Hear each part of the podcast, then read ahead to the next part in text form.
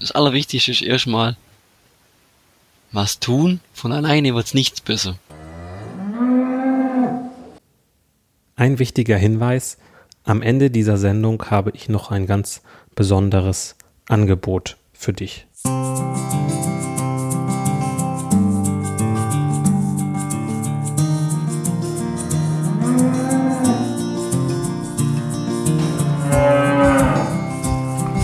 Kuhverstand Podcast. Der Podcast für alle Milchviehhalter und Herdenmanager, die das Ziel haben, sich weiterzuentwickeln und mit gesunden Wiederkäuern zusammenzuarbeiten. Heute am Mikro ist wieder Christian Völkner.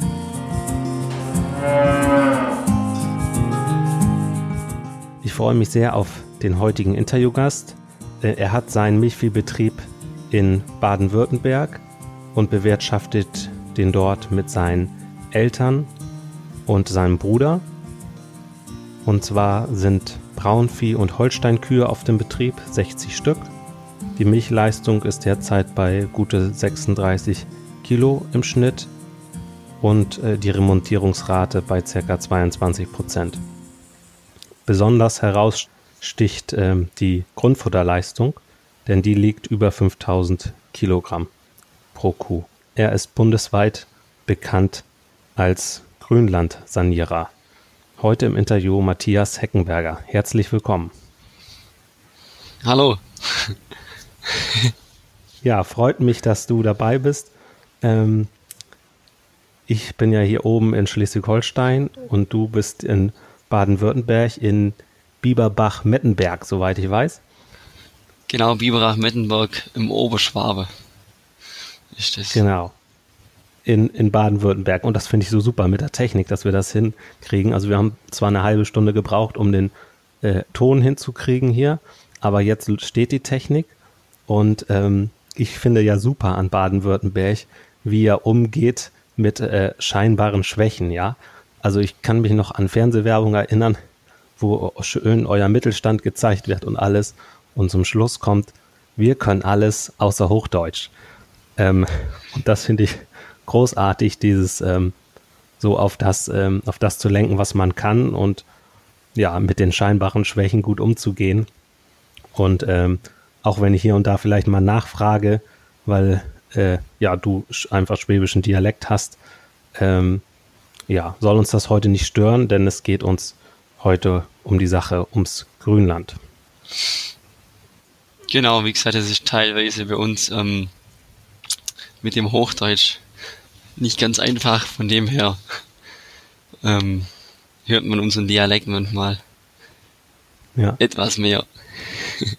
ja, aber das macht euch auch sympathisch. Also einige Wörter sind ja echt witzig mit dem Schwätzen und was ihr da alles genau. nutzt.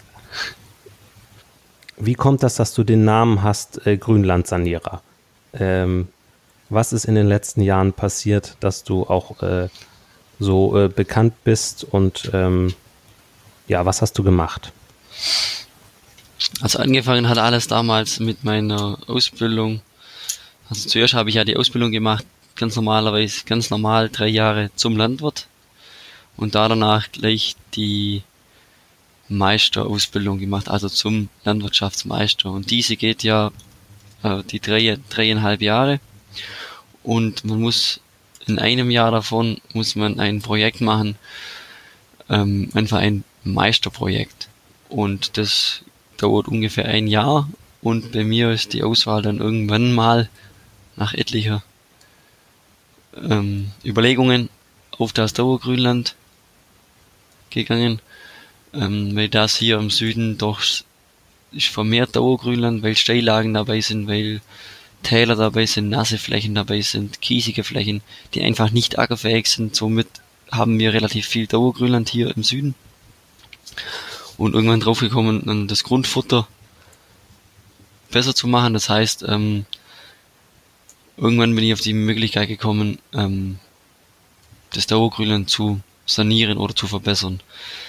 Und das habe ich mich natürlich hineingearbeitet dann in dem Projekt und verschiedene Möglichkeiten herausgefunden, wie ich das machen kann.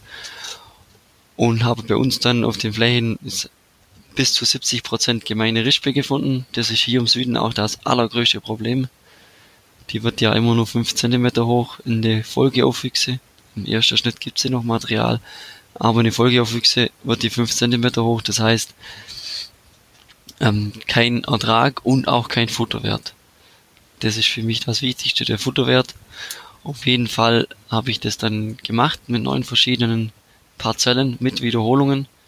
Ein ganzes Jahr lang äh, ausgewertet, gewogen, Qualitätsbestimmungen gemacht. Genau. Oder eigentlich besser gesagt, ähm, drei Jahre lang haben wir das ähm, ausgewertet. Also über drei Jahre lang haben wir, haben wir Versuchsergebnisse mit Wiederholungen. Und somit sind dann, habe ich mich dann 2015 mit diesem Projekt ähm, beim Keres Award einfach mal aus Spaß beworben und habe somit ja zum besten Jungland gewählt worden, da sich ja nicht nur das Grünland verbessert hat, sag mal vom Futterwert im Schnitt von 5,0 bei uns jetzt auf 7,5 bis 7,9 sind die Futterwerte jetzt im Dauergrünland gestiegen. Somit ist nicht nur das Dauergrünland besser geworden, sondern auch in Folge jetzt die, die Grundfutterleistung im Milchviehbereich. Und somit auch die Wirtschaftlichkeit des Betriebes. Und das zeichnet mich jetzt aus, dass immer mehr Leute auf mich zukommen und fragen, wie sowas geht, wie man das machen kann und wie es möglich ist. Und ja. Um nochmal ähm, zu dieser äh, gemeinen Rispe zu kommen. Also ich, das mit dem Futterwert, das ähm, leuchtet mir auch ein. Das habe ich ja so auch in der Schule gelernt, so geringer Futterwert.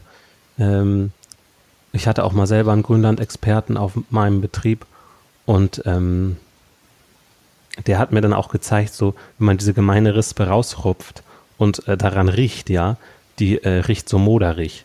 Und wenn man dann so am deutschen Weidelgras riecht, das riecht so richtig, äh, ja, frisch, lecker, süßlich so, ne? Ähm, und dann dachte ich ja, das ist allein schon äh, vom Geruch logisch, dass die Kühe lieber äh, deutsches Weidelgras auch fressen. Ne? Und äh, wenn es dann noch so niedrig wächst, wie du sagst, dann bringt es sowieso nichts.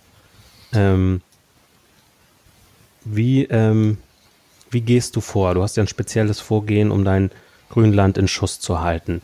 Ähm, erzähl mal von deinem Konzept. Das Allerwichtigste ist erstmal die Bestände auf hohes Niveau zu bringen. Das heißt, wir sind jetzt so vorgegangen, dass bei uns alle Flächen die letzten Jahre immer vernachlässigt wurden, habe ich ab 2013 nach dem Meisterprojekt habe ich dann angefangen, jede Fläche so nach und nach zu sanieren. Das ist mal das allererste gewesen. Erstmal sanieren und dann kommt die Pflege. Das heißt, wir haben erst saniert. Je nachdem, ich habe da verschiedene Varianten ausgewählt, die ich in der Meisterarbeit untersucht habe. Von den neun Varianten nehme ich halt für die passende Wiese die Variante. Das heißt entweder äh, mit Glyphosat vorgehen oder ohne Glyphosat oder mit Striegel oder ohne Striegel oder mit Bodenbearbeitung oder ohne. Das entscheidet sich dann immer je nach Fläche. Auf jeden Fall ist meiner Meinung nach erst muss saniert werden und dann kommt die Pflege. Und so eine Sanierung ist eigentlich auch nicht ganz günstig. Die habe ich ungefähr rausgebracht auf 400 Euro der Hektar. So eine Sanierung. Was die mich kostet, nur die Sanierung. Und die Pflege sieht dann so aus, dass wir diese, nur die sanierten Flächen, diese werden jährlich circa dreimal überfahren mit dem Grünlandstriegel und einer Prismenwalze die zur Bestockung dient des Weidelgrases. Das heißt einmal im Frühjahr ganz normal abschleppen und anwalzen. Genau. Und dann die Nachsaat nach dem ersten Schnitt. Eventuell nach dem zweiten, je nach Bedarf, aber eher nur nach dem vierten Schnitt dann nochmal. Das heißt, dass wir das ähm, Problem mit der Witterung etwas ausspielen. Dass es irgendwann mal sicher regnet. Also Sanierung heißt bei dir bei allen Varianten ähm, ohne Neuansaat, ne? ohne Umbrechen. Genau, ohne eine umbruchlose Grünlandsanierung nenne ich das. äh, wenn du jetzt einfach nur Pflege betreibst und dein Grünland auf hohem Niveau hast, wie viel Grassaat setzt du da pro Hektar und Jahr ein? Genau, schon eine sehr gute Frage. Also ich mache das immer sehr, sehr stark standardabhängig und sehr stark lückenabhängig von dieser Grünlandfläche. Das heißt, im Frühjahr, wenn sehr, sehr viele Lücken da sind, das heißt Mäuse oder Auswinterungsschäden, dann gibt es direkt im Frühjahr vor dem ersten Schnitt eine Nachsaat. Normalerweise mache ich da sehr ungern eine Nachsaat. Lieber nach dem ersten Schnitt. Da das, der Zeitraum nach dem ersten Schnitt bis zum zweiten Schnitt meistens nur vier Wochen sind, dann hat das nachgesäte Gras sofort wieder Licht. Und bei, bei der Überfahrt, wenn ich Grünland nachsähe, setze ich maximal 8 Kilo ein. Das heißt, zweimal im Jahr oder dreimal im Jahr. Zweimal im Jahr wären wir bei 16 Kilo, eventuell dreimal im Jahr, je nachdem, wie die Fläche aussieht. Das muss man standardabhängig machen. Was ich ganz gerne nachsehe, ist Weidelgras. Das ist ganz klar. Aber spätes Weidelgras. Somit habe ich ein längerer Erntezeitraum. Ich könnte auch mal warten, dass es etwas älter wird oder relativ jung, zeitnah mähen. Und habe keine schnell altern. Die schnell alternden Gräser, die sind ja noch vorhanden. Da ich eine umbruchlose Grünlandsanierung mache, habe ich noch ein Knollgras, habe ich noch ein wolliges Honiggras, die ganze alten Gräser, Quecke ist noch vorhanden, Ackerfuchsschwanz, äh, Wiesenfuchsschwanz, die ganze Gräser sind noch da. Das heißt, die werden so oder so etwas früher in, Sam in Samenreife, also etwas älter, somit ein späteres Weidelgras, habe ich ein längeres ähm, Ernteintervall oder Erntezeitraum. Aber es sind auch in jeder Mischung ähm, mindestens 5% Weißklee mit drin. Den wird immer pauschal mitgesät. Der kommt auch sehr, sehr gut. Und Rotklee habe ich mit drin in den Mischungen. Das ist so ein bisschen die Probe, aber es funktioniert. Er läuft sehr gut auf dem Dauergrünland. Es ist nur die Frage, wie viel Schnitte und wie viel Düngung er über die Jahre aushält. Aber er etabliert sich, also er kommt sehr gut, er etabliert sich sehr gut im Grünland. Ich habe irgendwo von dir gelesen, dass du oft nach der Ernte ähm, auch gerne Glyphosat einsetzt auf dem Grünland, um dann ähm, die gemeine Rispe zu erwischen und die, dann kämpfst du die danach irgendwie raus und das Gras, äh, die wertvollen Gräser wachsen dann weiter. Ist das so ein Standardvorgehen bei dir oder wovon machst du das abhängig? Genau, eine sehr gute Frage. Aber da sind wir jetzt bei der Sanierung. Das ist eine Sanierungsmöglichkeit, wo ich in der Meisterarbeit herausgefunden habe, ähm, wo man machen kann zum Grünland sanieren, wo sehr viel, also ich habe mal, sagen mal, über 20% gemeine Rispe ist. Das ist für mich schon viel. Das heißt, ähm, so eine Sanierungsvariante mache ich am liebsten Mitte August. Das heißt irgendwo nach dem vierten Schnitt, vielleicht auch fünfte schon, je nachdem, wie das Jahr abläuft. Auf jeden Fall der Häcksler weg von der Wiese und sofort kommt die Pflanzenschutzspritze mit Glyphosat und da fährt man mit 0,9 Liter der Hektar. Das heißt, unsere gemeine Rispe ist ja 5 cm hoch und hat sehr viel Blattmaterial. Und das Weidelgras auf 5 cm oder 6 cm, 7 cm gemäht, ähm, hat das Weidelgras nur einen Stängel. Also wie eine Getreidestoppel. Auf jeden Fall, wenn das Glyphosat ausgebracht wird, direkt nach, direkt nach dem Häcksler, sage ich mal, somit treffen wir nur das Blattmaterial der gemeinen Rispe. Das Weidelgras, das Knollgras, die Quecke, sogar das wollige Honiggras hat nur die Stoppel. Und da auf der Stoppel kann ein Glyphosat nicht wirken. Somit treffen wir nur die gemeine Rispe, warten drei Wochen ab und dann sehen wir ganz genau, es wird nur die gemeine Rispe, wird rot, also abgestorben, wird rot und das Weidelgras, Knollgras, Quecke, wohliges Honiggras, die alten Gräser wachsen alle wieder weiter, weil nur die Stoppel getroffen wurde. Und somit kann das Glyphosat nicht wirken.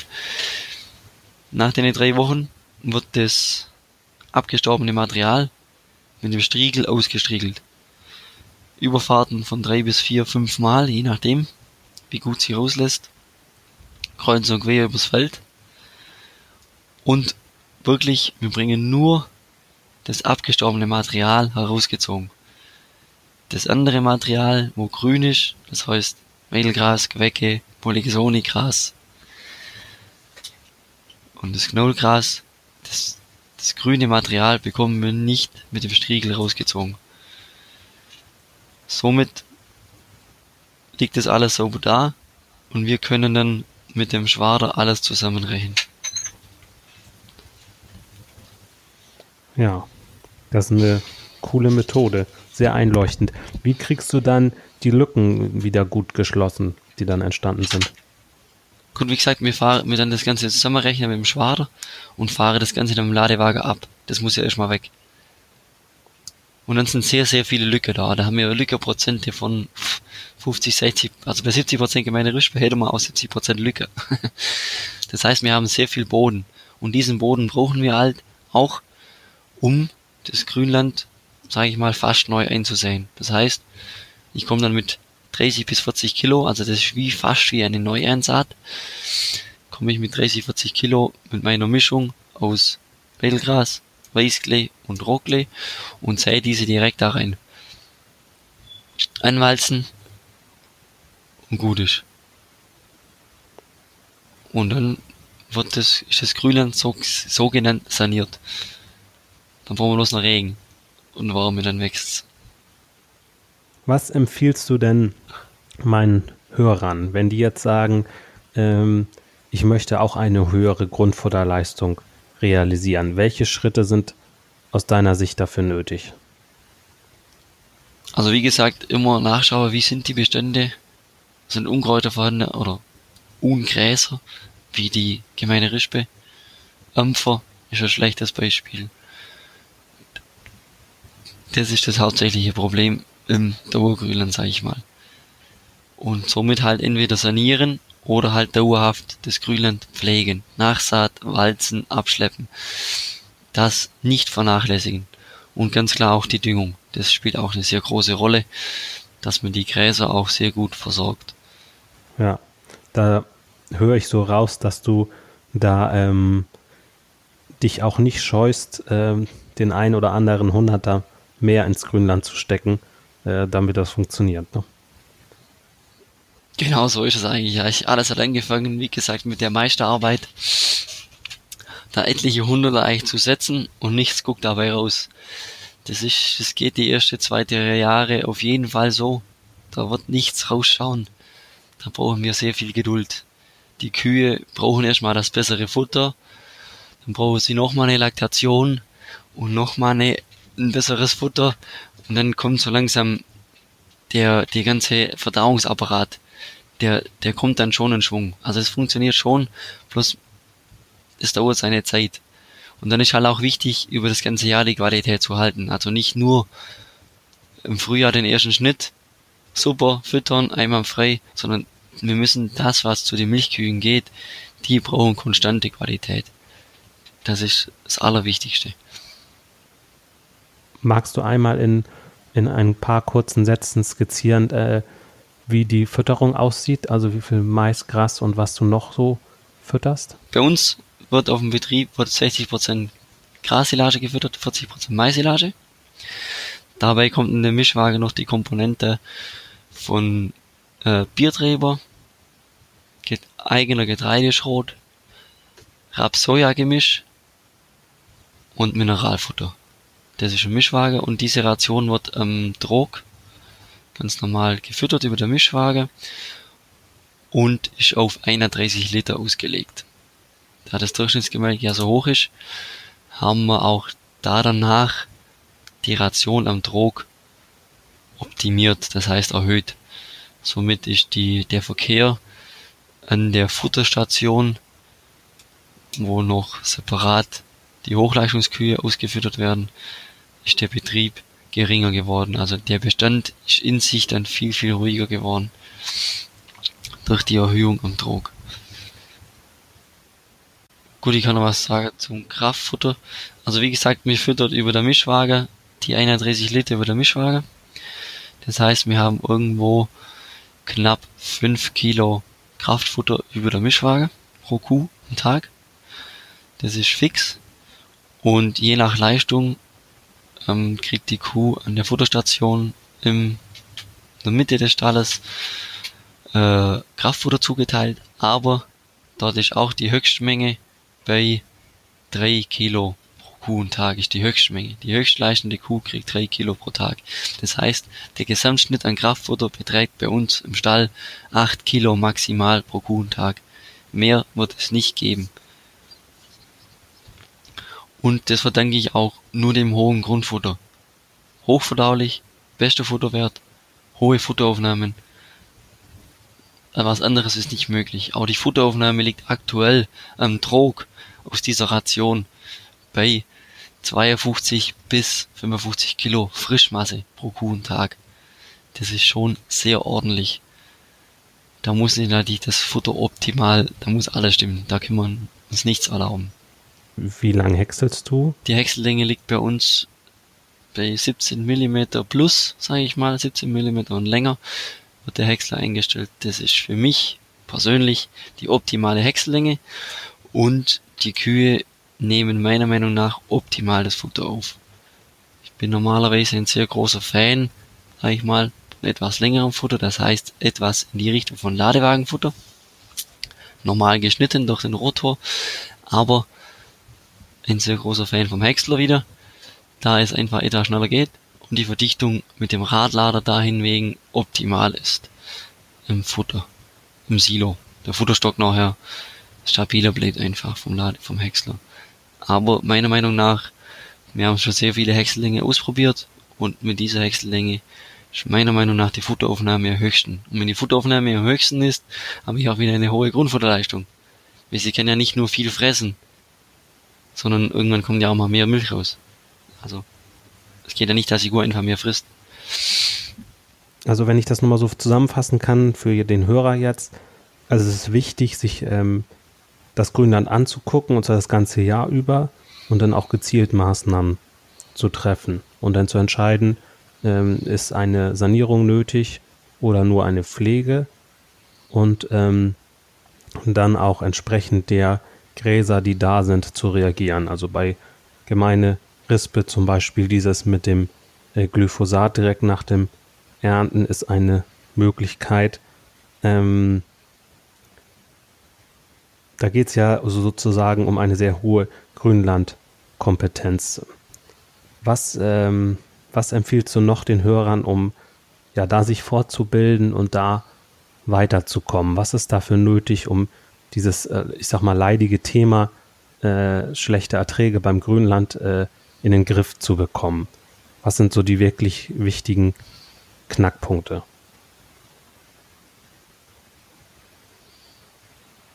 Hm, gute Frage. Alles ist wichtig. Grünland, das Allerwichtigste ist erstmal was tun. Von alleine wird's nichts besser. Das ist das Allerwichtigste.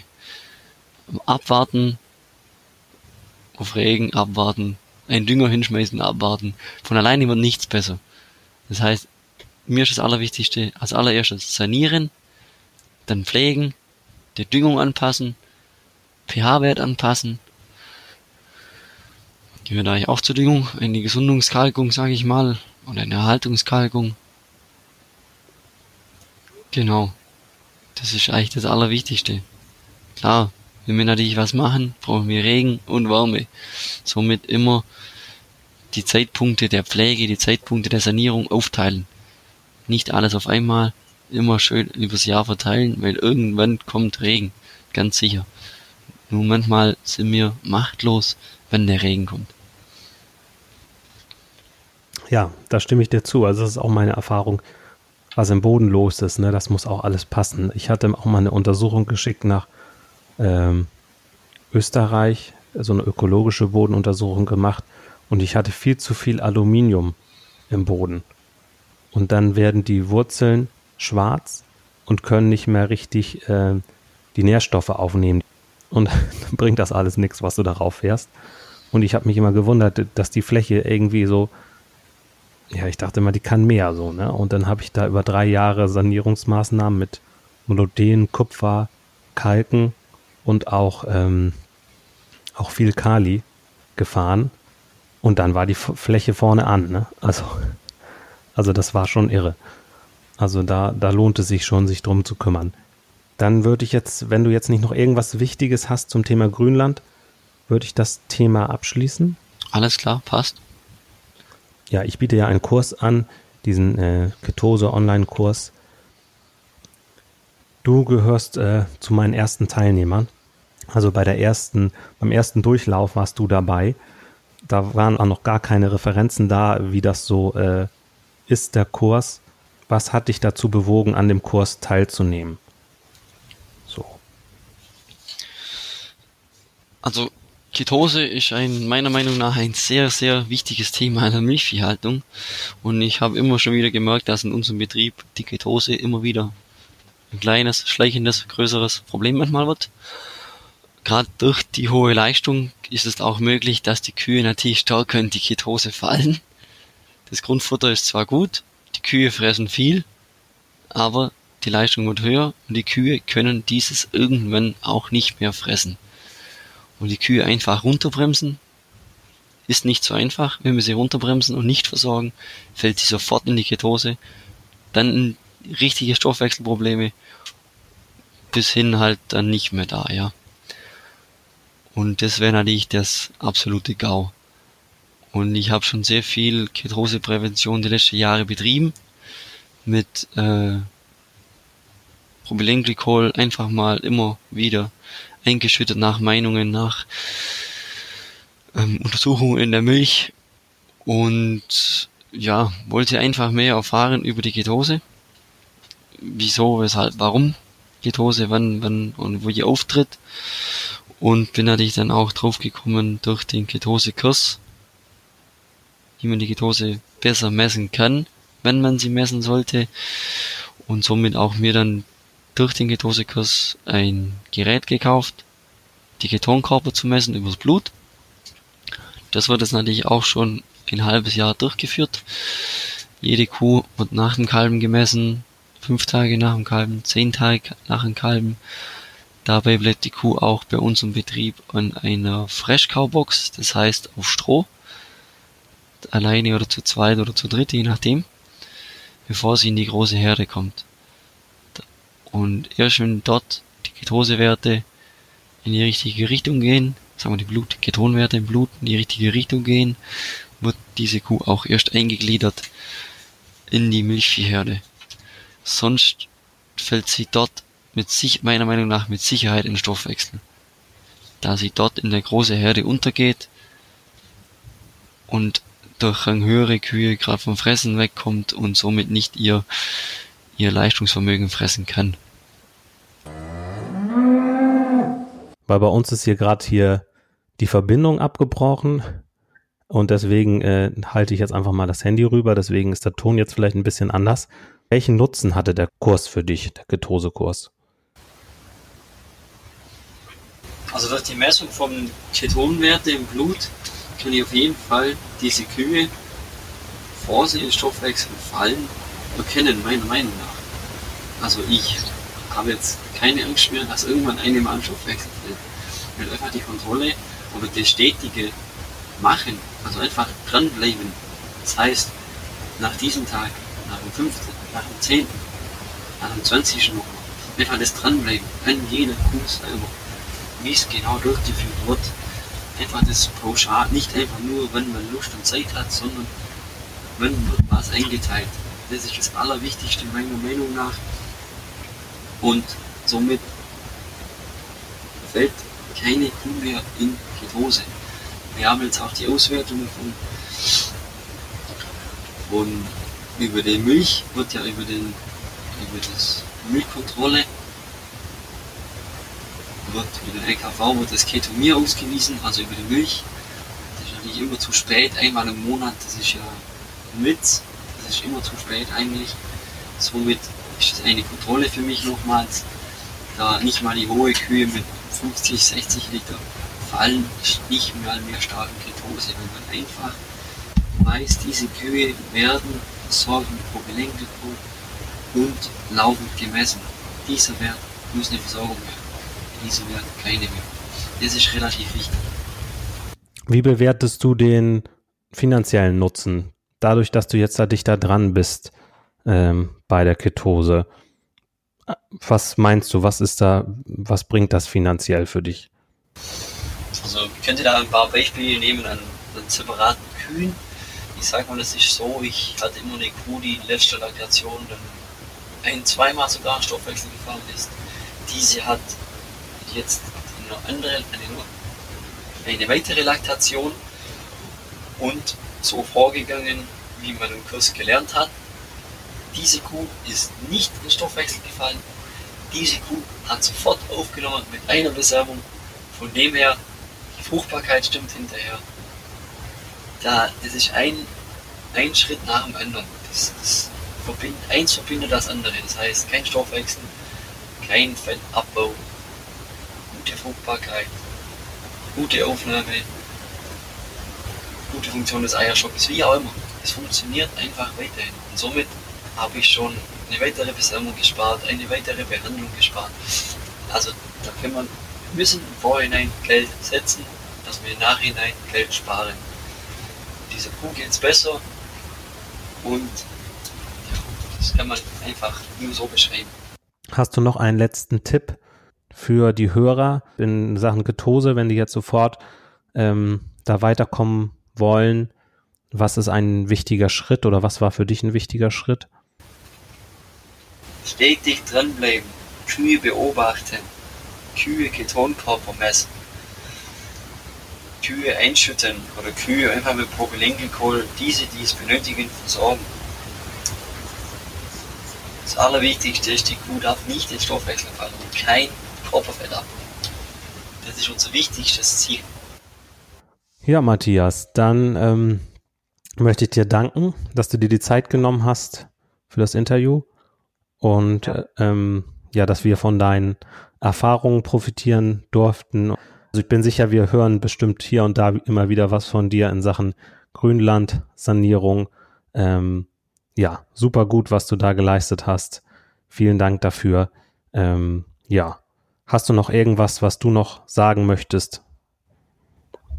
Ich möchte mich auch recht herzlich bedanken, dass ich die Anfrage bekommen habe, dass man ein Interview machen möchte. Ich finde es auch relativ cool, in dieser modernen Zeit, dass man sowas macht und halt auch ganz deutschlandweit die Kontakte somit erhalten bleiben oder aufgebaut werden, Kontakte.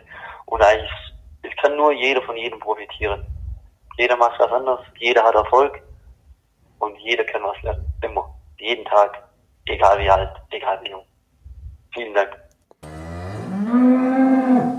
Matthias hat eben erzählt, dass eines der wichtigsten Ziele ist, dass die Kühe nicht in eine Schieflage beim Stoffwechsel fallen, dass sie nicht in die Ketose fallen, dass sie kein Körperfett abbauen.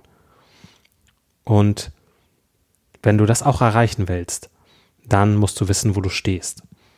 Und dann führt auch kein Weg daran vorbei, dass du selber lernst, die Ketonkörper im Blut deiner Tiere zu messen. Ja, wir haben diese neuen Möglichkeiten, diese tollen Geräte, mit denen man das einfach messen kannst. Und du hast jetzt im Prinzip zwei Möglichkeiten. Entweder du kümmerst dich selber drum und äh, suchst dir alle Informationen zusammen, äh, guckst, recherchierst, welche äh, Unterschiede es bei den Testgeräten gibt, wo du die günstigsten Teststreifen herkriegst und ähm, informierst dich, welche Maßnahmen wann sinnvoll sind und ähm, ja, holst dir alles zusammen und übst das alleine und dann ähm, gehst du die Sache an. Oder wenn du Zeit sparen möchtest, wenn du äh, das in einer Gruppe mit anderen zeitgleich lernen willst, ja, wenn du gut aufbereitete Informationen haben willst, dann ist der Ketose-Kurs genau das Richtige für dich. Dort lernst du erstmal grundlegend, was Ketose ist. Da kommen alle auf den gleichen Stand am Anfang und dann äh, geht es auch schon um die konkrete Umsetzung bei dir auf dem Betrieb. Hol dir mehr Informationen auf der Webseite kuverstand.de Schrägstrich Ketose minus Kurs. Dort findest du alle nötigen Informationen zum Kurs, was da alles dazugehört, ähm, was dabei ist, ja, wann er startet und ähm, die Preise. Und für dich gibt es als Podcast-Hörer 20 Euro Rabatt, einfach mit dem Rabattcode Podcast20. Nutze den Frühbucherrabatt, nutze den extra Podcast-Rabatt. 20 Euro für dich als Podcast-Hörer und du wirst weiterkommen mit der Ketose. Du wirst deine Kühe besser verstehen und wirst neue Maßnahmen kennenlernen, neue Fähigkeiten kennenlernen, der Ketose zu begegnen. Es lohnt sich wirklich. Bis dann, dein Christian Völkner.